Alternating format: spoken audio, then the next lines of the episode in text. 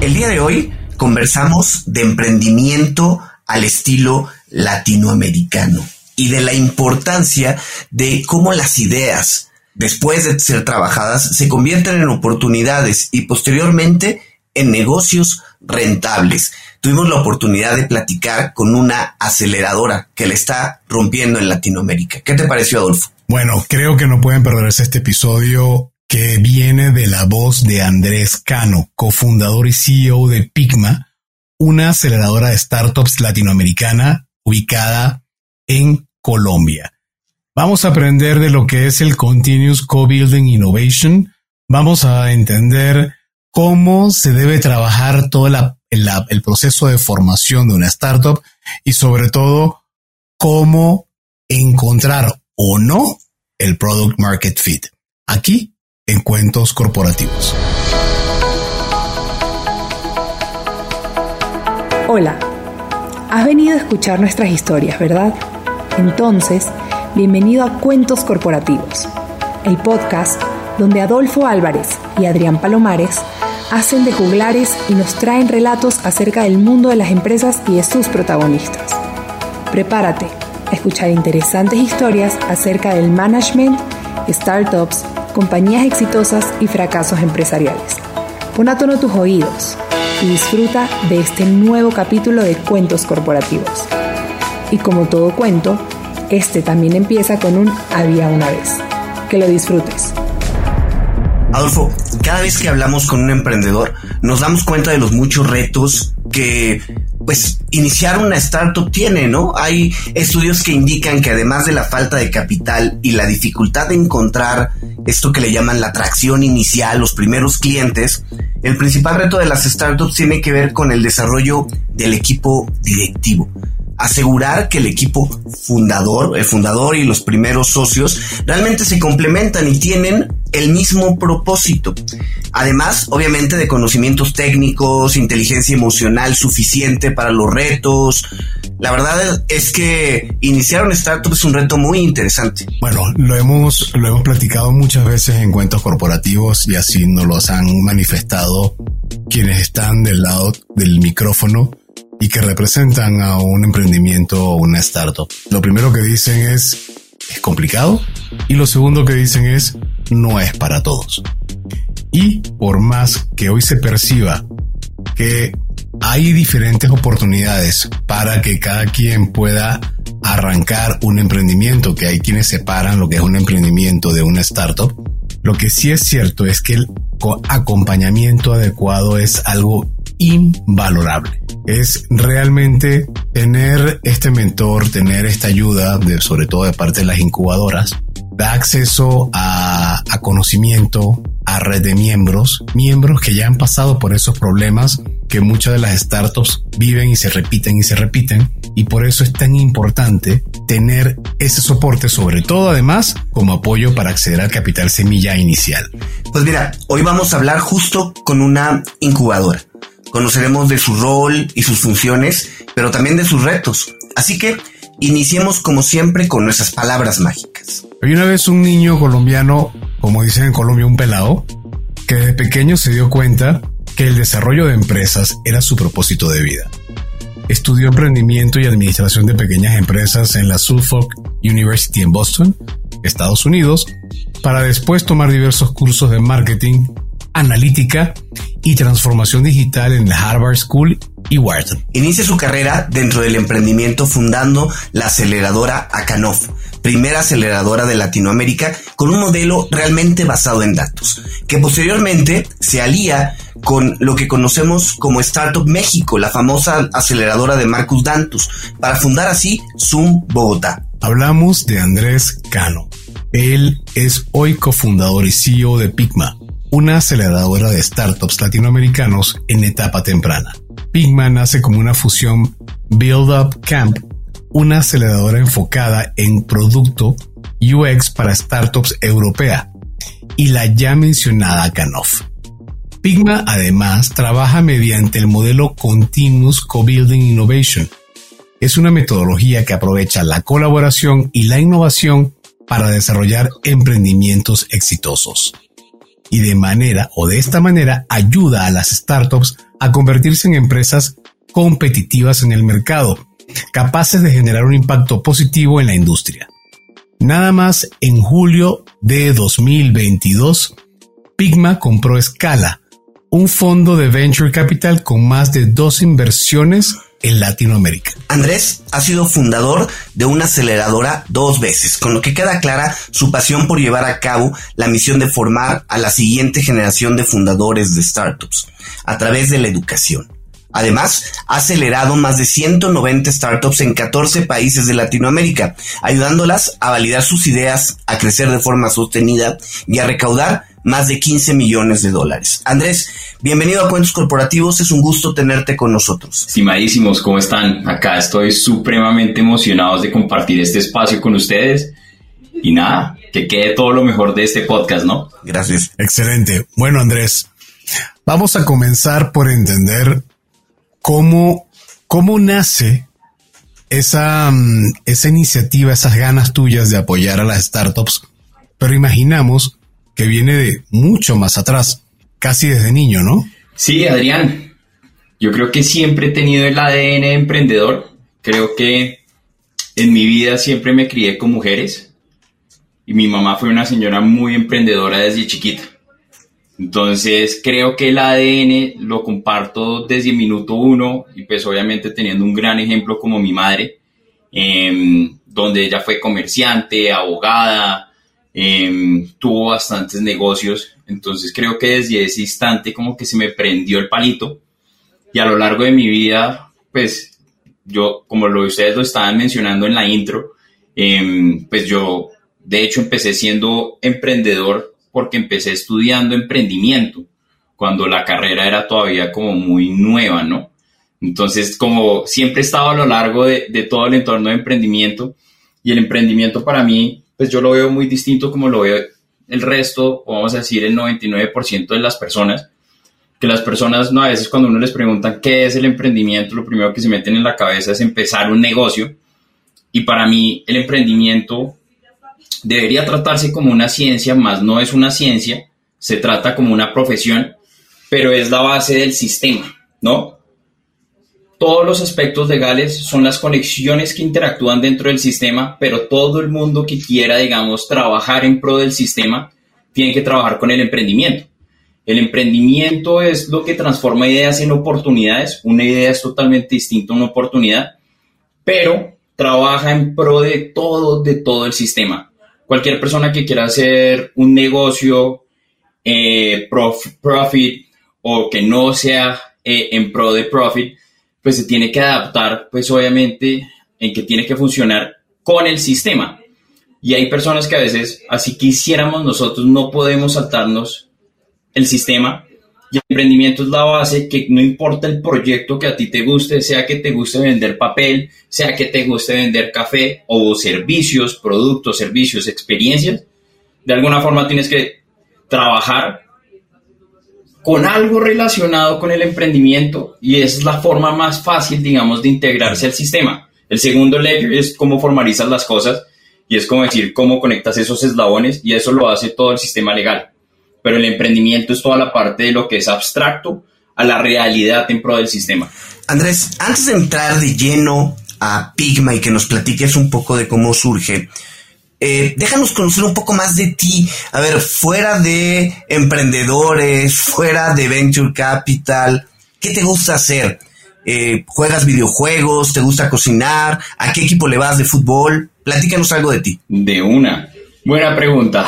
Si empezamos a contar, no mentiras, soy Pisces, entonces eso explica muchas cosas, tengo todo lo bueno y todo lo malo, un humano 100%. Em, soy un loco apasionado por la cocina, eh, yo creo que en algún momento, cuando me canse, me voy a enfocar 100% en, en cocinar. Siempre es algo que he tenido desde, desde chiquito. Empecé cocinando con colores, mezclando verde con rojo, después fui entendiendo texturas. Al día de hoy, pues soy, soy un cocinero, cocinero empírico. Em, empecé haciendo un movimiento de ramen en, en, en Colombia, donde hacía experiencias gastronómicas donde le enseñaba a la gente a tener los cinco componentes de lo que quiere decir hacer un buen bol de ramen. Em, y poco a poco como creaba cenas clandestinas donde invité amigos, después llegaban más personas y más personas. A la larga, después en un año, dos años, vi una tendencia en restaurantes de montar ramen, ramen, ramen, ramen. Entonces, soy cocinero empírico, apasionado por el ramen. Em, soy hincha a morir de la Juventus.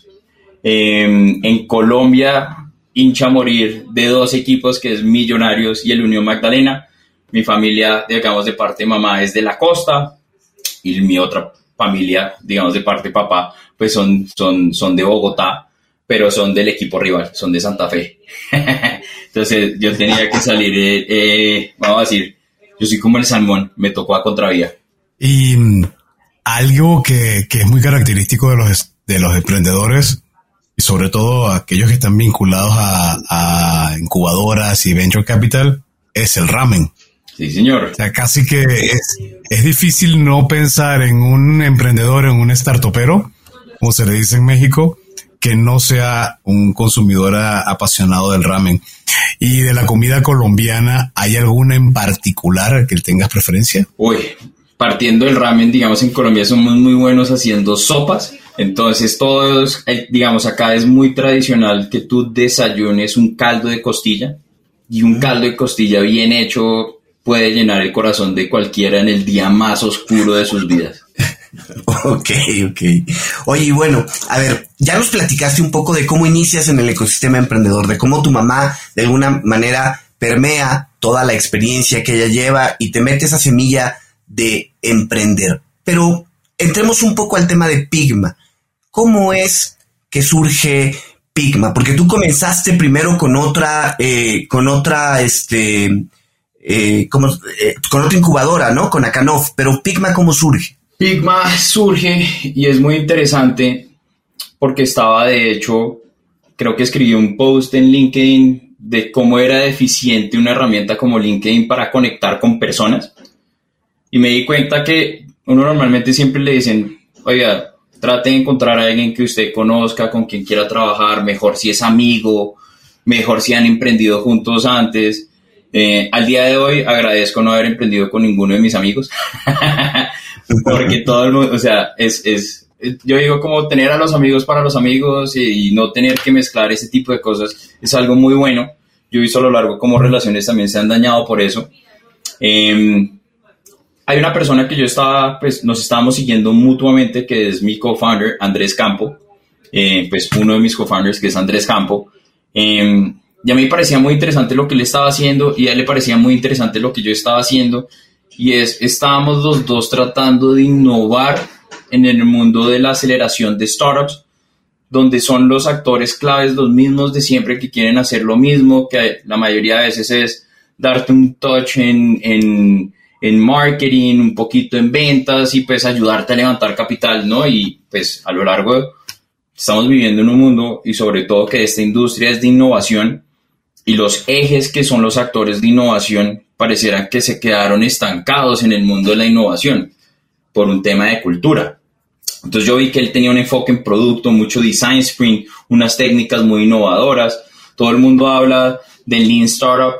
Para nosotros Lean Startup nos parece increíble, pero eso ya es algo de hace 10 años. Entonces, ¿cómo podemos hacer cosas distintas y no, y no quedarnos en el mismo formato? ¿Cómo podemos eh, romper lo que viene siendo ese aspecto tradicional de, de, aceleración de startups. Entonces mi enfoque fue distinto porque, digamos, con, con Akanov lo que estábamos tratando de hacer es, hey, la primera propuesta de valor de Akanov cuando empezó fue hagamos un programa de aceleración donde no cojamos equity y más bien lo hacemos que queríamos validar si los emprendedores estaban dispuestos a pagar por ser acelerados. Pudimos validar eso, hicimos un modelo de suscripción y también nos dimos cuenta como todo el mundo habla de growth hacking, pero la mayoría de gente no sabe si están creciendo o no porque a veces, pues no sé, yo digo que el administrador tradicional de empresa está sesgado porque lo único que mira son ingresos y costos. Si tu empresa tú la mides con ingresos y costos, las únicas dos acciones que se te van a venir a la cabeza va a ser, uno, tengo que vender más, dos, tengo que disminuir mis costos. Entonces a lo largo tú solo estás tomando decisiones que no te están haciendo entender que otras cosas están pasando dentro de tu negocio. Entonces mi enfoque fue como metámosle 100% datos para que puedas entender cómo tu empresa funciona como una fábrica, ¿no? cuáles son todas las actividades que tienes que hacer y cómo lo medimos por conversiones, ¿no? Entonces, llega un producto que viene siendo un producto, vamos a decir que tienes una fábrica de clientes, ¿no? En tu fábrica de clientes llega personas desconocidas y las quieres volver clientes felices, ¿no? Entonces tiene que pasar por un, proceso de awareness, de adquisición, de activación, eh, de venta, retención y referidos, ¿no? Entonces todo ese mismo canal, cada conexión entre puente y puente tiene una conversión y de pronto te tocaba, no sé, priorizar en un asunto que era distinto a solo ventas y costos. De pronto no estabas activando tu producto de una manera eficiente y te estás gastando todos, todos, todos, todos, todos, digamos, tus recursos en una actividad que no te está generando valor al problema que tienes al día de hoy. Entonces ahí es como partimos con un concepto que es cómo abordamos one metric at a time, una métrica a la vez. Pero si no sabes dónde priorizar, pues es distinto. Entonces unimos lo que yo llamo y es nuestra aceleración en Pigma y me desvié un poquito porque quería darles un poco más de contexto, es cómo conectamos dos escuelas innovadoras y es una escuela de datos con una buena escuela de producto para hacer una gran aceleradora y ahí es donde nos encontramos con Campo y es muy chistoso porque él también se llama Andrés, yo me llamo Andrés, él se llama Andrés Campo, yo me llamo Andrés Cano, él es Pisces, yo soy Pisces, al mismo tiempo él le gusta el emprendimiento, estudió en Estados Unidos, yo también estudié en Estados Unidos, nuestros, pues parte de su familia también es de Santa Marta, la costa, en Colombia, parte de mi familia también, entonces dije, no, eso está loco. Andrés, vamos a hacer un poco de ayuda didáctica. A quienes nos están escuchando, creo que va a ser muy interesante poder clarificar qué rol tiene, a qué se dedica una aceleradora y si existe alguna diferencia entre una aceleradora y una incubadora. Muchísimas gracias. Yo creo que hay bastantes conceptos interesantes. El rol de una aceleradora es muy, importante porque lo que tiene que hacer, lo que dice la palabra per se, viene siendo acelerar tu negocio, ¿no? Si tu negocio no se acelera, pues la aceleradora no está cumpliendo ningún objetivo, ¿no? Entonces, ¿qué tiene que hacer un acelerador y actualmente cómo los emprendedores también están usando las aceleradoras? Es, uno, mejorar, digamos, tus skills en aspectos que no conozcas. Puede ser eh, marketing, ventas, growth, producto, eh, OKRs, todo este tipo de, digamos, de cosas que a veces parece que el emprendedor lo tiene claro, pero muchas veces no.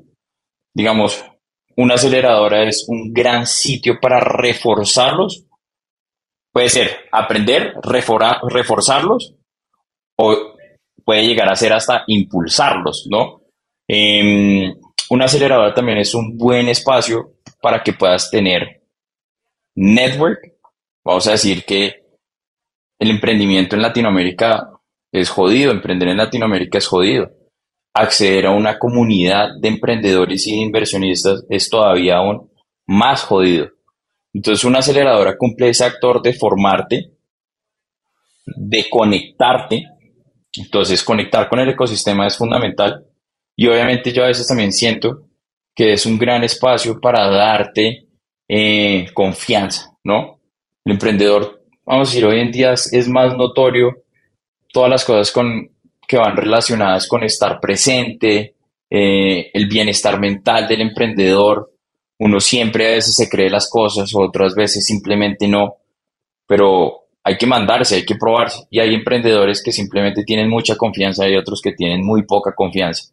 Entonces, este tipo de programa sirve para todo este tipo de conjunto de actividades, pero sobre todo, y lo que hacemos nosotros un poquito dentro de Pigma como proceso de aceleración, es te formamos, te conectamos y también lo que buscamos es que tengas una gran cultura, ¿no? A veces en este mundo startupero tener cultura es fundamental que a veces nos olvidamos y los emprendedores tienen que tenerla desde minuto uno.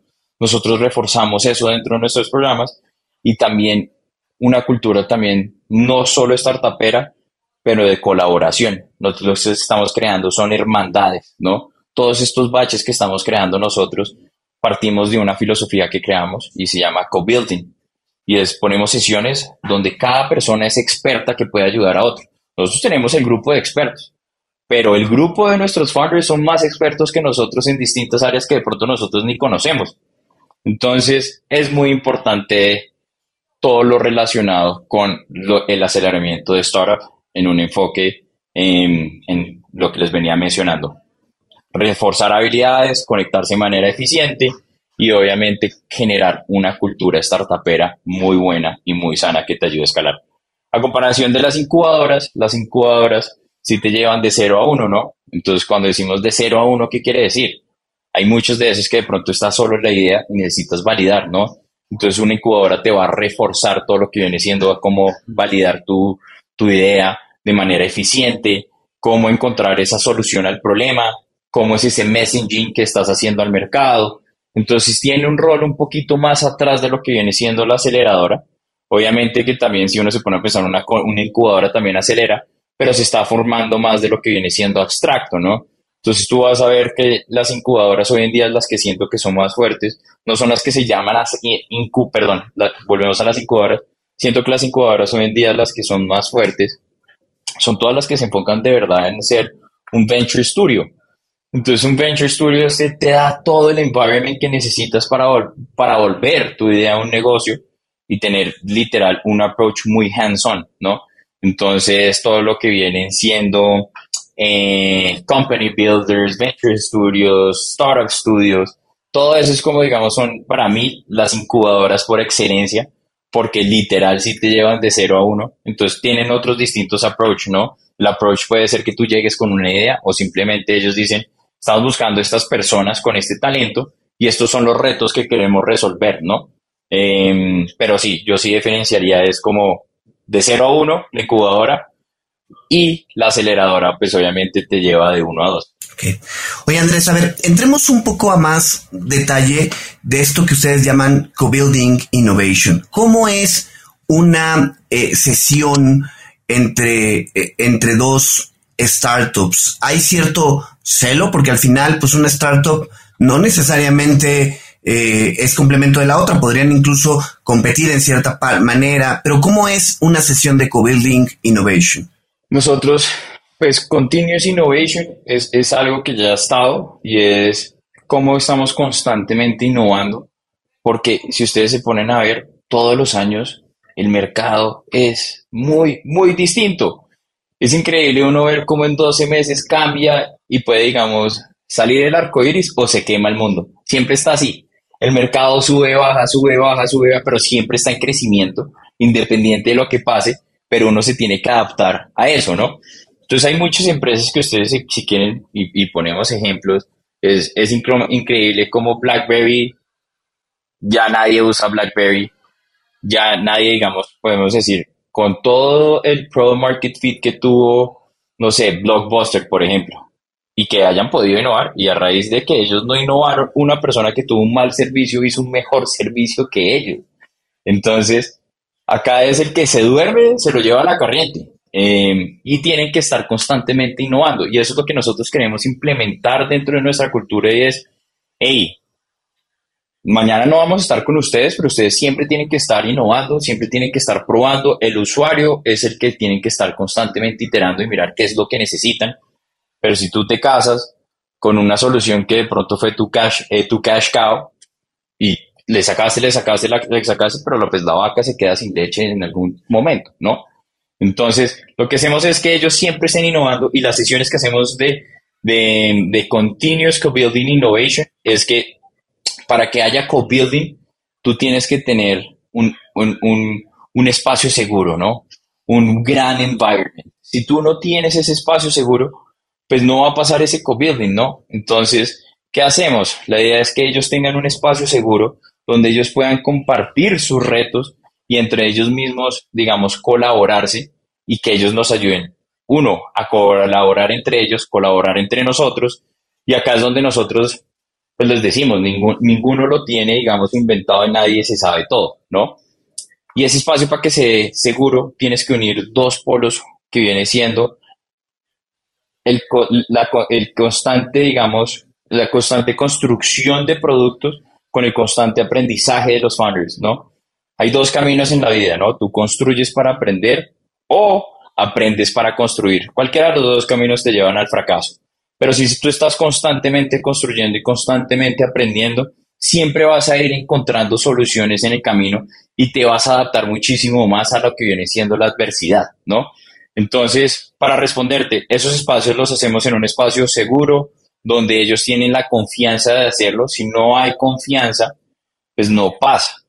Entonces, sí es importante que ellos entiendan que los cohortes con los que están empezando y la confianza que están depositando en nosotros es un espacio seguro para ellos, para que puedan resolver problemas que estén viviendo entre ellos y pues obviamente hemos encontrado sinergias donde vemos que dos empresas, por muy distintas que están, pues era una escuela de desarrolladores con una escuela de inglés y se unieron. Eso es co-building.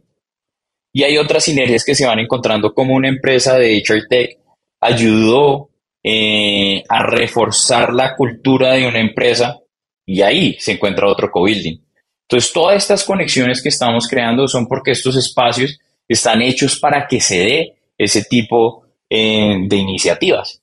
¿Y cómo una startup que decide entrar en, un proceso de acelerador, de, de aceleración, cómo hace el match para trabajar con ustedes, para sentir que pueda tener la mentoría de parte de Pigma? Perfecto. Yo creo que para que, y también dejándolo abierto, cuando uno elige que quiere entrar a un proceso de aceleración, es, hay algo y el ecosistema es un ecosistema roto, porque obviamente todo el mundo habla de tengo que levantar capital, tengo que levantar capital, tengo que levantar capital, tengo que levantar capital. Entonces, el capital o acceder a capital en Latinoamérica se volvió como la zanahoria para atraer. La zanahoria para atraer es como el efecto de rebaño, ¿no?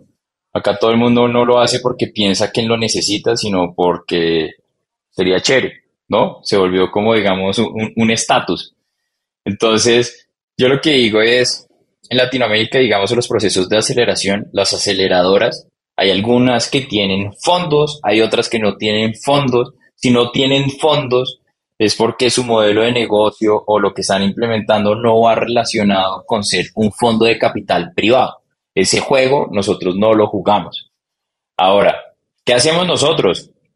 Es todo lo que les hablé anteriormente, cultura, mejor aprendizajes, eh, reforzar, conectar, incluirlos, meterlos al ecosistema. Em, eso es algo que hacemos nosotros. Entonces, cuando uno considera qué tipo de aceleración uno quiere hacer, es, yo digamos, mi propuesta de valor es, yo le digo a, a, los founders que entran a nuestro programa es, nosotros nos quedamos con el 1% de tu empresa que va a ser el 99% de diferencia. Ahora, ¿por qué hacemos el 1% nosotros? Y es porque nos enfocamos en una etapa presemilla, donde sabemos que estos founders no los podemos diluir mucho porque ellos también, hay varios que sí necesitan acceder a capital. Los que necesitan acceder a capital no deberían diluirse en una ronda presemilla más de un 10 o un 15%. Hay programas que de pronto sí, te dicen, te doy, te doy capital, te meto network, pero pues a veces son muy bullies, pensaría yo, en el tech del equity, ¿no? Hay programas que de pronto, no sé, 6% y no te dan cash in hands. Hay otros programas que de pronto te dan 20 mil dólares y se quedan con el 6% de tu empresa. Todos los deals son buenos, todas las aceleradoras son buenas y te van a generar valor, pero hay veces que los deals no están pensados en los founders, ¿no? Entonces, ¿yo qué les digo a mis founders? Si lo que tú quieres es acceder a capital, yo te voy a hacer la mejor estrategia de fundraising y te voy a conectar porque ese sí es un rol que yo hago. ¿Cómo te conecto? Te creer una gran estrategia para que antes que llegues a nuestro Demo Day puedas levantar capital de ángeles inversionistas. Ahora, dentro del programa tuvimos nosotros y tenemos muy invitados para que nos acompañen en nuestro Demo Day la próxima semana y van a ver cómo 12 startups que se están presentando en una etapa presemilla ya levantaron más de 1.4 millones de dólares antes de llegar a Demo Day y no se tuvieron que diluir más de un 4% en el sentido de que uno con nosotros y tres de sus ángeles inversionistas y en conjunto levantaron 1.4 millones que en promedio son cheques que vimos de 50 mil a 400 eh, mil dólares. O sea, un rango muy amplio. Entonces yo les digo, si usted está regalando su empresa, bueno, pues no regalando porque estás accediendo muchas cosas, pero trata de proteger tu equity. Entonces nuestro deal es muy funders first y es lo que yo invito a los founders es, traten de entender las aceleradoras que juego están haciendo. Si es una aceleradora que tiene un fondo, pues su promesa de valor más fuerte debe ser acceder a capital. Pero otro tipo de aceleradoras que de pronto esa no es la promesa, pues te dice, mira, te damos, te reforzamos todo el approach que tú tienes de tu producto, cómo entiendes mejores los datos, cómo puedes generar las bases de growth de tu negocio, cómo también puedes conectar, cómo puedes cambiar tu mindset y obviamente acceder a capital con una estrategia clara y que tú entiendas cómo funciona el juego de Venture Capital. Y eso es como digamos la mejor apuesta que podemos hacer nosotros. Es que aprendas a construir mejores productos, entiendas bien tus datos, tengas una estrategia de fundraising killer enfocado en ángeles inversionistas y obviamente tratar de cambiar el mindset de cómo piensas que debería ser la innovación, sino entender la innovación como eje fundamental de tu negocio. Oye Andrés, pues la verdad es que es muy interesante, pero ahora me surge otra duda. A ver, si el modelo de Pigma es eh, tomar el 1% del capital de las empresas que se suman a esta aceleradora, ¿cómo es que logras la permanencia de Pigma? ¿De dónde genera Pigma recursos? ¿Cuál es el modelo de negocio que tiene? Nosotros tenemos un modelo de negocio muy interesante porque también nosotros ofertamos un programa de, aceleración que es enfocado en, en, servicios, personas que quieran pagar por ser acelerados. Y eso es lo que nos da a nosotros la caja suficiente como para operar en el modelo de aceleración por equity.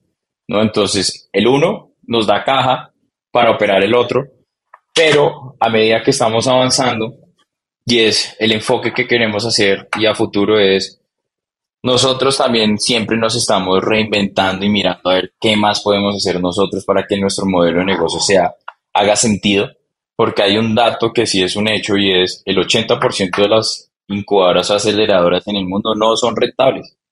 O esa vaina es un hecho. Esto acá es más pasión que nada, pero sí hemos encontrado el palito para encontrar cosas porque pues nosotros no escalamos como escala una startup, porque es muy man demanding, no tanto de capital intensive, pero sí es muy de, de, man, demanding. Entonces lo que estamos tratando de hacer es, si, los, si cerramos los ojos y quisiéramos hacer solo una cosa, es solo queremos hacer nuestro programa de aceleración.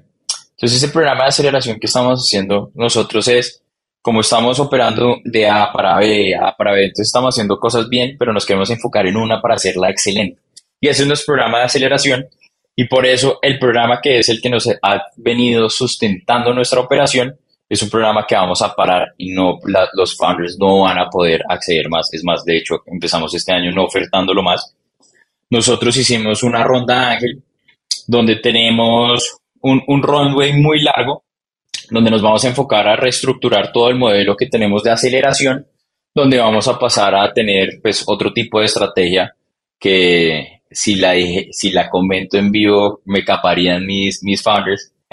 Entonces, pero ahí estamos. Entonces, ya no va a haber más programa de aceleración por parte de Pigma. No va a haber programa de aceleración pago, pero sí el de equity. ¿Y el de equity normalmente se maneja en qué porcentaje? 1%. 1%. Un 1%. Hace poco, no sé si viene siendo un competidor de ustedes, Platanus Venture, lanzó un, programa donde le ofrecía a, mm, creo que eran 10 o 15 startups, 100 mil dólares. Creo que era por el, podrá ser por el, ¿cuánto? 7%. El 7%. El 7%. ¿Qué te parece ese deal? Si tú fueras una startup, ¿tú lo tomarías? Yo creo que lo que trae a la mesa Plátanos Ventures y, y, y el equipo de Paula es muy, muy, muy bueno. Plátanos Ventures es, es, un gran sitio donde aplicar eh, y yo siento que el deal de ellos es bueno. Em, a veces, como digo, de pronto el 7% de pronto puede llegar a ser, pero entiendo que el modelo de negocios para que sea sostenible, el 7% es lo que hace sentido, ¿no? Em, nosotros, digamos, sentimos que es un buen deal, sentimos que en founders que quieran tener y sobre todo founders que sean eh, muy tech-wise como desarrolladores, esa es la mejor academia a la que tú pudieras llegar a entrar. Em, pero sin duda, eso es un muy buen programa. Oye, Andrés, de acuerdo a tu experiencia, de acuerdo a todos los emprendedores que te ha tocado conocer, ver, ¿cuáles dirías que son como que las tres constantes que le duelen al emprendedor latinoamericano? ¿Qué nos falta como este, generación de emprendedores para poder dar el brinco de lo que tú has visto? Yo creo que acá hay, vas a ver que en Latinoamérica está fraccionada en dos y es, son los emprendedores que se consideran del 1% y los otros del 99%. Eso sí está muy marcado. Empresas que están, digamos, founders en unicornios y los otros no. Y tú no, no constantemente tú te metes a LinkedIn y tú ves el mundo arder. Tú estás esperando que los 99 tengan algo, que les pase algo mal al 1% de, ah, mira, ese unicornio, ¿y por qué levantó y no pudo? Entonces tuvo que cerrar y todo el mundo les da palo. Y eso para mí me muestra que estamos en una región que es supremamente fraccionada, donde si tú te pones a ver el ecosistema de emprendimiento es muy lindo, todo el mundo se quiere apoyar, pero a lo largo de este último año yo vi como dos posiciones totalmente distintas em, en las que son la pelea del 1% a criticar al 99% y los 99% esperando a ver cómo caen los, los del 1%. Entonces, la fracción y hay algo que me duele mucho es, siempre hablamos del ecosistema y acá no hay ecosistema. O sea, no tenemos que por qué engañarnos. Em, hay comunidades. Un ecosistema es, son distintos organismos interactuando de manera orgánica. Tú vas a ver que en cada país el ecosistema, vamos a decir comunidades, porque acá es donde pongo, digamos, como la pausa para pensar de una manera distinta, es, tú vas a ver en Chile el emprendimiento es impulsado por el gobierno, o sea, es público 100%. Ahora, los chilenos, a mí me da risa porque los chilenos se quejan de, Startup Chile y de Corfo. Ojalá en Colombia tuviéramos un Corfo. México, por ejemplo, fue impulsado por el aspecto público, pero obviamente por cambios. hoy en día, pues es, es un ecosistema muy fuerte impulsado por un aspecto privado. En Colombia es muy chistoso, tuvimos Impulsas, Emprende, grandes motivaciones para impulsar el emprendimiento y se ha hecho con círculos vectoriales, no solo para impulsar el emprendimiento tecnológico, sino también regional. Em, y hoy, en día tiene un enfoque más de impulsarse de un aspecto, digamos, de economía popular, que está bien. El emprendimiento no debería ser solo empresas de base tecnológicas, no debería ser ese el ecosistema, sino todo. Tenemos que poner toda la cadena, o vamos a decir toda la pirámide. Desde lo más bajo hasta lo más arriba, hay que impulsarse a que todo el mundo sea mejores emprendedores. Em, pero sí, si tú me dices a mí, es, tenemos que construir ecosistema. Es como, digamos, como mi primer mensaje. Y segundo es, tenemos que crear nuestra propia identidad. Nosotros no podemos pretender querer ser el siguiente Silicon Valley ¿Por qué no creamos nuestra propia identidad?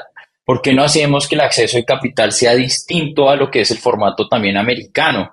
¿Cómo podemos cambiar que el, capital privado se piense de una manera distinta y no estemos jugando el juego de números que están esperando los inversionistas, que están bien, que son los que creen? Pero es esto, es muchas iniciativas, crear ecosistema, crear nuestra propia visión, ser nuestros propios referentes y no copiarnos de referentes porque el ecosistema está jodido con el efecto de rebaño de todo. Todo lo que hagan los unicornios, todos tienen que hacerlo. Ah, si los fondos están haciendo esto, todos tienen que hacerlo. Y nos volvimos es un, control copy y control paste. Andrés, eh, estamos en el 2022 estalló una burbuja. Y la buena pregunta sería saber si estamos empezando en el medio o ya estamos a punto de salir según tu perspectiva. Pero no me lo respondas ahora, por favor. Vamos a un corte y de regreso con tu respuesta. Hola amigos de Cuentos Corporativos, soy Andy Llanes, cofundadora de Voz la aplicación de wellness y fitness digital que está ayudando a las empresas a incentivar a sus colaboradores a ser físicamente más activos, obteniendo beneficios como una mejor respuesta ante el estrés, mayor concentración, más vitalidad y sobre todo mejorando la salud integral. Implementar WOS en tu compañía es súper sencillo y lo mejor es que con una sola membresía puedes dar este beneficio a toda tu plantilla. Escríbenos a hola.getwos.co o ingresa a las notas de este episodio, haz clic en el link de contacto y déjanos tus datos. Entren inteligente, entren eficiente Andrés, seguramente recordarás el año pasado, 2022, para quienes están escuchando este episodio en el año 2023, se habló del Winter is Coming. Para el mundo de las startups se secó el mercado, estalló la burbuja luego de haber eh, visto empresas que habían levantado capital de una manera impresionante, ya no había ni siquiera para comerse un sándwich. Entonces, estalló la burbuja y hoy que estamos en febrero de 2023, según tu perspectiva, ¿seguimos atados a esa burbuja? ¿Estamos por salir o apenas estamos al comienzo? Oh, wow. Yo creo que eso está bien. Está bien, bien formulada la pregunta. Y es algo que dice mi abuela es cuando uno piensa que las cosas se van a poner mejor, no todo con el tiempo se pone más jodido. Eso es algo que mi, mi abuela siempre dice. Y algo que me gustaría rescatar acá es, pues la burbuja no ha terminado y siempre vamos a estar en constante burbujas. Cuando estalla un lado, estalla el otro. Entonces, sí, el mercado, digamos, como les venía diciendo al comienzo, siempre sube, baja. Ahorita estamos a la baja y pues todavía no hemos salido de eso, ¿no? Entonces, un poquito de reconteo de lo que ha pasado 2021 fue, vamos a decir, el año con mejor inversión de venture capital en Latinoamérica. Estamos hablando que tuvo un crecimiento como de 3x, una inversión, una locura. ¿Y qué ha pasado? En ese momento pues estábamos en un bull market. Después entramos a un bear market el siguiente año y Latinoamérica se volvió el país más rápido en desacelerar la inversión en venture capital. Entonces, como todo lo que hacemos, lo hacemos bien con la mano, pero ahorramos con el codo, pero no lo pensemos así. Hemos hecho las cosas muy bien. Em, simplemente son factores de, uno, la economía global está para el carajo, todo lo que sea fiat, cripto, todo está para el carajo, todo está muy mal y todo pues, todo el mundo dice pinta recesión, pues yo digo que ya estamos en recesión, ya se está viviendo, se nota.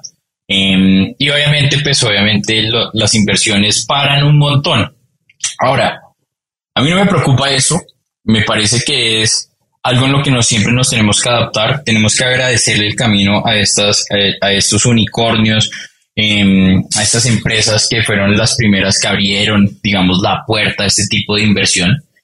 Pero hay un factor y en Latinoamérica no hay fondos que puedan, digamos, invertir en empresas que estén, en, digamos, en un early stage, todo lo que sea de seriedad para arriba. Hay muchos fondos que son enfocados en semilla, presemilla y semilla, y hay capital para presemilla y semilla, más no hay capital para todo lo que buscan estos, estas empresas de, de, early stage. Ese capital se tiene que levantar en Estados Unidos o en el mundo en general. Ahora, ¿qué pasa con esto? Y, esta burbuja es, como el mercado ahorita está, se está corrigiendo, eso es lo que estamos pasando, es, pues, es un mercado que se está corrigiendo, pues el panorama de las empresas que están en early stage no es como digamos el que uno diría el más favorable, por lo que se están encontrando es que simplemente no hay plata para fondearlas, en Latinoamérica específicamente. Y al no haber plata para no fondearlas, pues muchas de esas están haciendo layoffs y ya estamos esperando a ver cómo lo están eh, despidiendo a las personas para de pronto, digamos, mejorar esos units of economics. Ahorita el, el, el, vamos a decir, el mercado que está corrigiendo está forzando a todo el mundo a mejorar sus, sus, sus units of economics. Y algo muy interesante que también estamos viendo, este es el año de merge acquisition. Aparte, ustedes ven, van a ver esos despidos, van a ver muchas empresas que la única manera en la que puedan sustentar o por lo menos crecer o sobrevivir va a ser por medio de adquisiciones, fusiones eh, entre empresas, ¿no?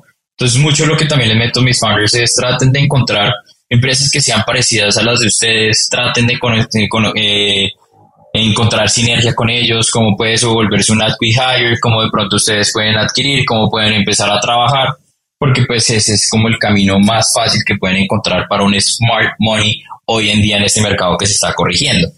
Em, por otro lado que estamos viendo, em, pues obviamente también como el juego de los inversionistas es inflar el marrano, porque pues también eso hace sentido de ellos para salirse, em, hay que considerar que hay que pensar hacer las cosas de una manera un poco más distintas, tomarse más el tiempo a pecho para mirar eh, que de escoger cómo no meter por meter, pero pues es un juego de números y así funciona Venture Capital y no hay nada que hacer. Em, las empresas que están en etapa pre-semilla y semilla son, vamos a decir, los nuevos estudiantes. Los nuevos estudiantes son los que van diciendo, uy, esos manes se quemaron, vamos a ver cómo hacemos distintos. Entonces vas viendo que los emprendedores hoy en día son más conscientes y todos, tú les preguntas, ¿en qué te vas a gastar el capital que levantes? Mira, nosotros vamos a correr un equipo super lean, no vamos a hacer eh, nada relacionado con que no haya un sales efficiency más, más probado. Entonces estás viendo como que hay conciencia. Y entonces al, haber conciencia, pues uno queda como más tranquilo porque uno no dice, uy, estos son los mismos que están caminando al mismo abismo. Sí, estos son personas que están diciendo más bien rodeo de ese abismo para no caer. Entonces es interesante eh, ver eh, cómo la resiliencia sale y la resiliencia es algo que es un factor que predomina Latinoamérica, sobre todo al emprendedor latinoamericano. Y yo no lo veo, yo no lo veo que estemos jodidos, yo simplemente veo que nos estamos corrigiendo. Ok. Oye, dentro de Pigma, ustedes han pues manejado la línea de que no están tan de acuerdo con lo que se conoce como product market fit. Platícanos un poquito de esto, ¿no? Este, eh, ¿cuál es su, opinión al respecto? Acá pasa algo, es que todo el mundo quiere hablar de Product Market Fit, ningún emprendedor muy pocas veces entiende qué es el Product Market Fit dentro de sus negocios. Eh, yo lo que siempre digo es que el mercado es cambiante y a veces cuando planeas tanto para Pro Market Fit después te encuentras con algo que es totalmente distinto.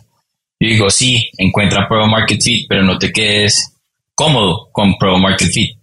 Una vez que tú encuentres Pro Market Fit ya solo viene Continuous Innovation. Entonces es, es, es parte como el mensajito de decirles que, que no se duerman porque pasa mucho que se duermen y a veces el producto deja de generar valor o de pronto tu modelo de negocio deja de generar valor o simplemente lo que estás haciendo no impacta em, a tu ecosistema. Son distintos factores en lo cual nosotros reforzamos mucho un concepto que se llama construir empresas mínimo viables. Y construir empresas mínimo viables es entender todos estos factores que están impactando de manera positiva a tu negocio. Entonces, no es tanto como, uy, no, no vayan por Pro Market Fit, sino no, no se queden cómodos con Pro Market Fit y aprendan a planear bien qué es Pro Market Fit, porque a veces cuando tú los ves y están planeando, no sé, hay founders que te dicen, mira, tengo ocho empresas y tengo Pro Market Fit y es como, mira, hermano, eso está lejos de un Pro Market. Otros me dicen, mira, estoy vendiendo mucho, pero tengo una tasa de churn rate o una tasa de deserción por encima del 60%. Y yo digo, mmm, yo no sé qué tanto está generando ese valor, ese producto, ¿no? Entonces es como tratar como de ser muy, muy coherentes, porque la coherencia es algo como que no, no pega mucho en la TAM. Y a veces el Product Market Fit puede ser como un santo grial que uno busca y, y nunca llega, ¿no? Si puedes estar toda la vida tratando de encontrar la perfección y, y bueno, al final business es business, o sea, si vendes, si el producto gusta, si tu fuerza de venta eh, está entendiendo el mercado, si estás teniendo crecimiento, estás teniendo una empresa sana. Y eso también es un factor muy importante. Y sobre eso te quería preguntar de nuevo tu opinión, este, por ser alguien que está muy vinculado al tema de las startups. El famoso debate, y en lo personal, yo en LinkedIn lo he promovido mucho en mi cuenta, eh, es encendido esa, esa mecha, como tú lo mencionas. El tema de los unicornios. Hay quienes habla de unicornios, hay quienes habla de camellos, hay quienes habla de dragones, hay incluso quienes habla de burros. Eh, y en el buen sentido, ¿no? No, no en el mal sentido. De hecho, yo creo que el burro es uno de los animales más nobles que existe. Entonces, toda esta categoría de, de animales, algunos míticos, otros no, es como una forma de etiquetar a las empresas que por una parte cuando reciben estos o, logran hacer fuentes levantamientos de capital, a veces incluso con solamente un PowerPoint, y otras luego de haber hecho un, haber bootstrapeado fuerte, fuerte, y en eso que ya identificaron que logran tener un producto que sí está estable y que está siendo demandado, pero definitivamente si quieren crecer y pasar al otro nivel, necesitan plata. Entonces, pero tienes a los otros que dicen, no, tengo un super producto bien chévere, poderoso, eh, necesito que me sueltes, no sé, 10 millones de dólares, por decir una cifra pequeña. ¿Tú hacia qué animal te inclinas? Uy. Yo creo que de pronto puede ser una respuesta muy tibia la que dé y es, yo creo que cada emprendedor, eso es como una partida de póker, ¿no? Dependiendo de las cartas que tengas, tienes un juego en específico, ¿no? Y cada uno tiene que jugar su juego. El camino al éxito son totalmente distintos, ¿no? A veces es mejor tener un porcentaje muy pequeño de algo muy grande o simplemente tener algo muy grande que sea de uno. En la vida uno define el camino que uno quisiera tener o el que le toca tener, pero pues el camino se hace al andar, ¿no? Chévere que en Latinoamérica tengamos más unicornios, chévere que tengamos más burros, más camellos. Yo creo que cada camino se tiene que hacer, pero que cada uno busque su identidad y sepa cómo hacerlo. Eh, sea el animal que sea, genera impacto, genera empleo. Entonces, simplemente cada uno busque eh, el que más le haga sentido en el juego que esté jugando. Ok. Oye, Andrés, a ver, ¿cuáles consideras que son los principales retos de Pigma en este momento? ¿Qué es lo que te quita el sueño en relación a Pigma? Uy, em, me quita el sueño. Mm, la industria tan competida que hay, como que uno igual como actor lo único que quiere es generar impacto en founders, independiente que el approach de uno sea A, B o C. Entonces me quita sueño, es como de pronto estar, estar en un mercado que en vez de todos estar trabajando en conjuntos en pro, se volvió más bien de subcomunidades, saber cómo ayuda a esas subcomunidades y esas sectas. Eh, y hombre, acá estamos nosotros, es para trabajar. Y el que nos busque, feliz de colaborar. Entonces ese es uno, de, digamos, de los principales retos que veo, es más cómo podemos generar comunidad, perdón, ecosistema más que comunidad. Ese es como uno de los principales retos. Lo otro es que también a medida, digamos, que nosotros también somos jóvenes, ¿no? A pesar que yo, pues ya llevo acelerando hace siete años, Pigma lleva dos años.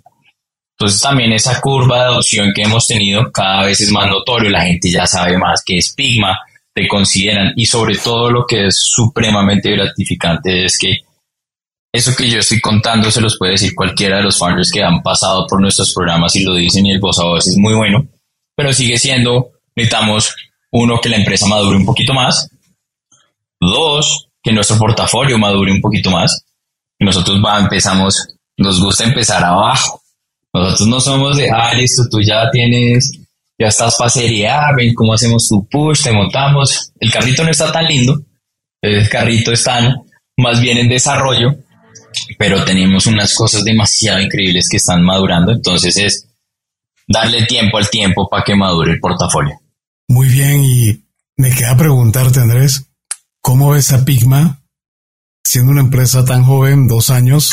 Vamos a poner una un margen de tiempo de tres años. ¿Cómo ves a Pigma de aquí a tres años? Nosotros en tres años, nosotros ya nos sentimos como ser referentes de aceleración en la TAM. Nos creemos que estamos por lo menos en, en un cuarto, cuarto cinco, o quinto puesto en la TAM.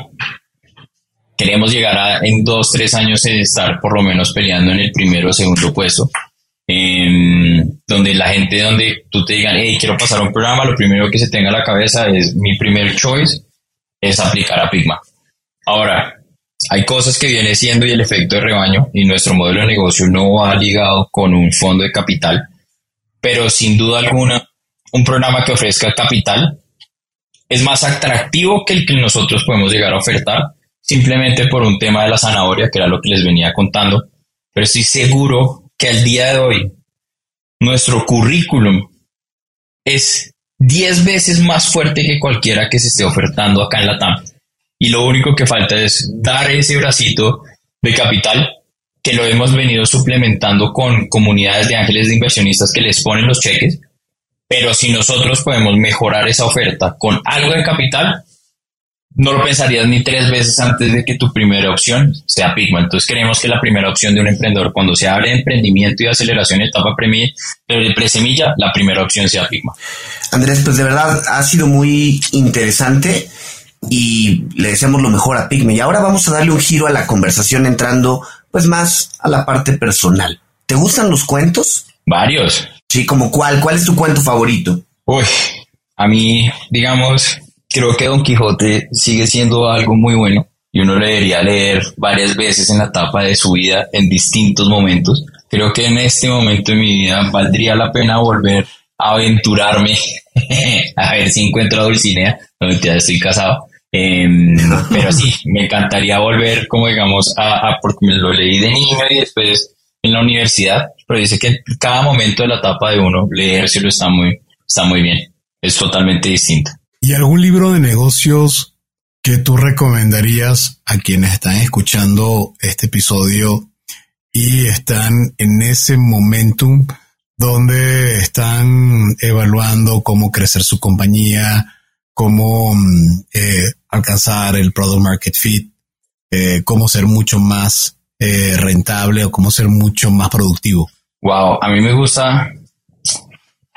Es, que hay muchos pero hay uno que se me parece que es, es, es brutal y se llama Minimalistic Entrepreneur. Y Minimalistic Entrepreneur es un librazo donde te muestra cómo ser super lean. Yo creo que una de las cagadas cuando uno está emprendiendo es que todo lo quiere hacer como, no sé, quiere un Batman con un superhéroe, con Batman y Robin y Superman y uno quiere que todo eso y uno tiene que ser muy lean y muy ágil a la hora, porque pues al querer hacer mucho haces poco. Y yo creo que este es el que es un libro que, digamos, te coge y te pega en la cara y como que te ajusta. Y creo que últimamente me he vuelto más apasionado eh, por, por implementar OKRs dentro de la empresa. Entonces, Working Backwards de, del equipo de Amazon es supremamente interesante cómo ellos trabajan ligados a OKRs, sirve mucho para la cultura de la empresa. Em, esos dos yo digo que son, son campeones y pues hay uno que me encanta mucho y es Viva Real de, de Brian Record y es muy interesante cómo es la perspectiva de un gringo que ha estado en Latinoamérica y entiende exactamente cómo funciona eh, hacer una startup de 0 a 1 y levantar capital. Oye, eh, Andrés, ¿alguna aplicación móvil o gadget que uses, ya sea dentro de Pigma o en lo personal? Uf, de todo. La última que estaba usando es, como siempre uno está conectando, conectando, conectando, conectando, como que mi agenda nunca había espacios para deep work. Entonces estaba usando una vaina que se llama reclaim.ai y es como te mete hábitos, te pone espacio con inteligencia artificial, dice, vea papá, acá no lo agendaron, tú toma tu espacio. Pero es, es, muy bueno para dejar espacios de deep working en su trabajo. Ahora yo ya no uso más Google y me puse obviamente a, a meterme en el mundo de Open, OpenAI con su chat. Entonces, increíble. De verdad que, de que, de verdad que está, está muy de locos eso un mundo muy loco. ¿Y mm, algún empresario latinoamericano, uno o dos, que tú sugieres que vale la pena seguirles la pista por lo que están haciendo o lo que han hecho? Yo creo que mis co-founders. Me encanta la forma como están mirando el mundo. Yo creo que tanto un Andrés Campo como Cristina Quijano y, y Daniel Ospina son personas que hay que seguir porque van a ser personas demasiado grandes y si pues no lo son, ya lo son. Em, sin duda alguna, la forma como ellos están viendo y la forma como queremos todos también impactar la TAM, son personas que hay que seguir. Ok, eh, Andrés, si alguien quiere seguir con esta conversación, ¿dónde puede contactarte? ¿Dónde puede pues llegar con Pigma? Todos nosotros le hicimos la vida fácil a todo el mundo que quiera conectar con nosotros. El que quiera entrar, www.pigma.co.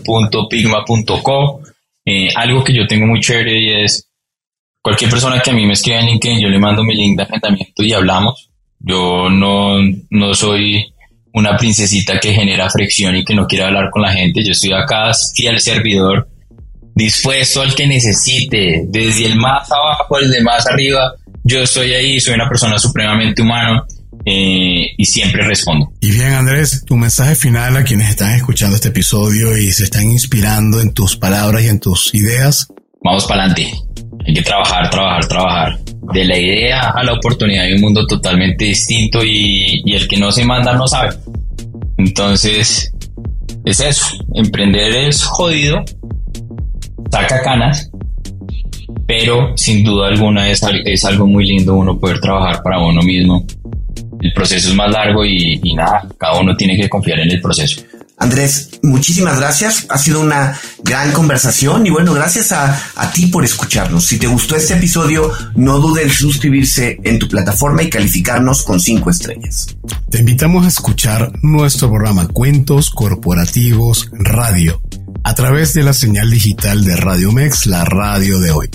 Todos los martes y jueves de 8 a 9 de la noche, hora de la Ciudad de México en www.radiomex.com.mx. Recuerda revisar y escuchar episodios seleccionados de cuentos corporativos a través de Neo, la revista especializada en negocios. Nos encuentras en www.revistaneo.com. Y como siempre decimos, las empresas, sin importar su origen, razón de ser o tamaño, tienen todas algo en común.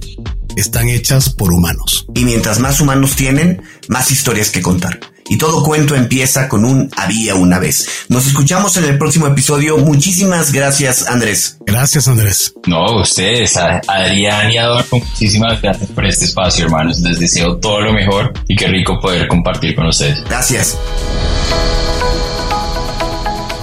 Gracias por habernos acompañado en este capítulo de Cuentos Corporativos.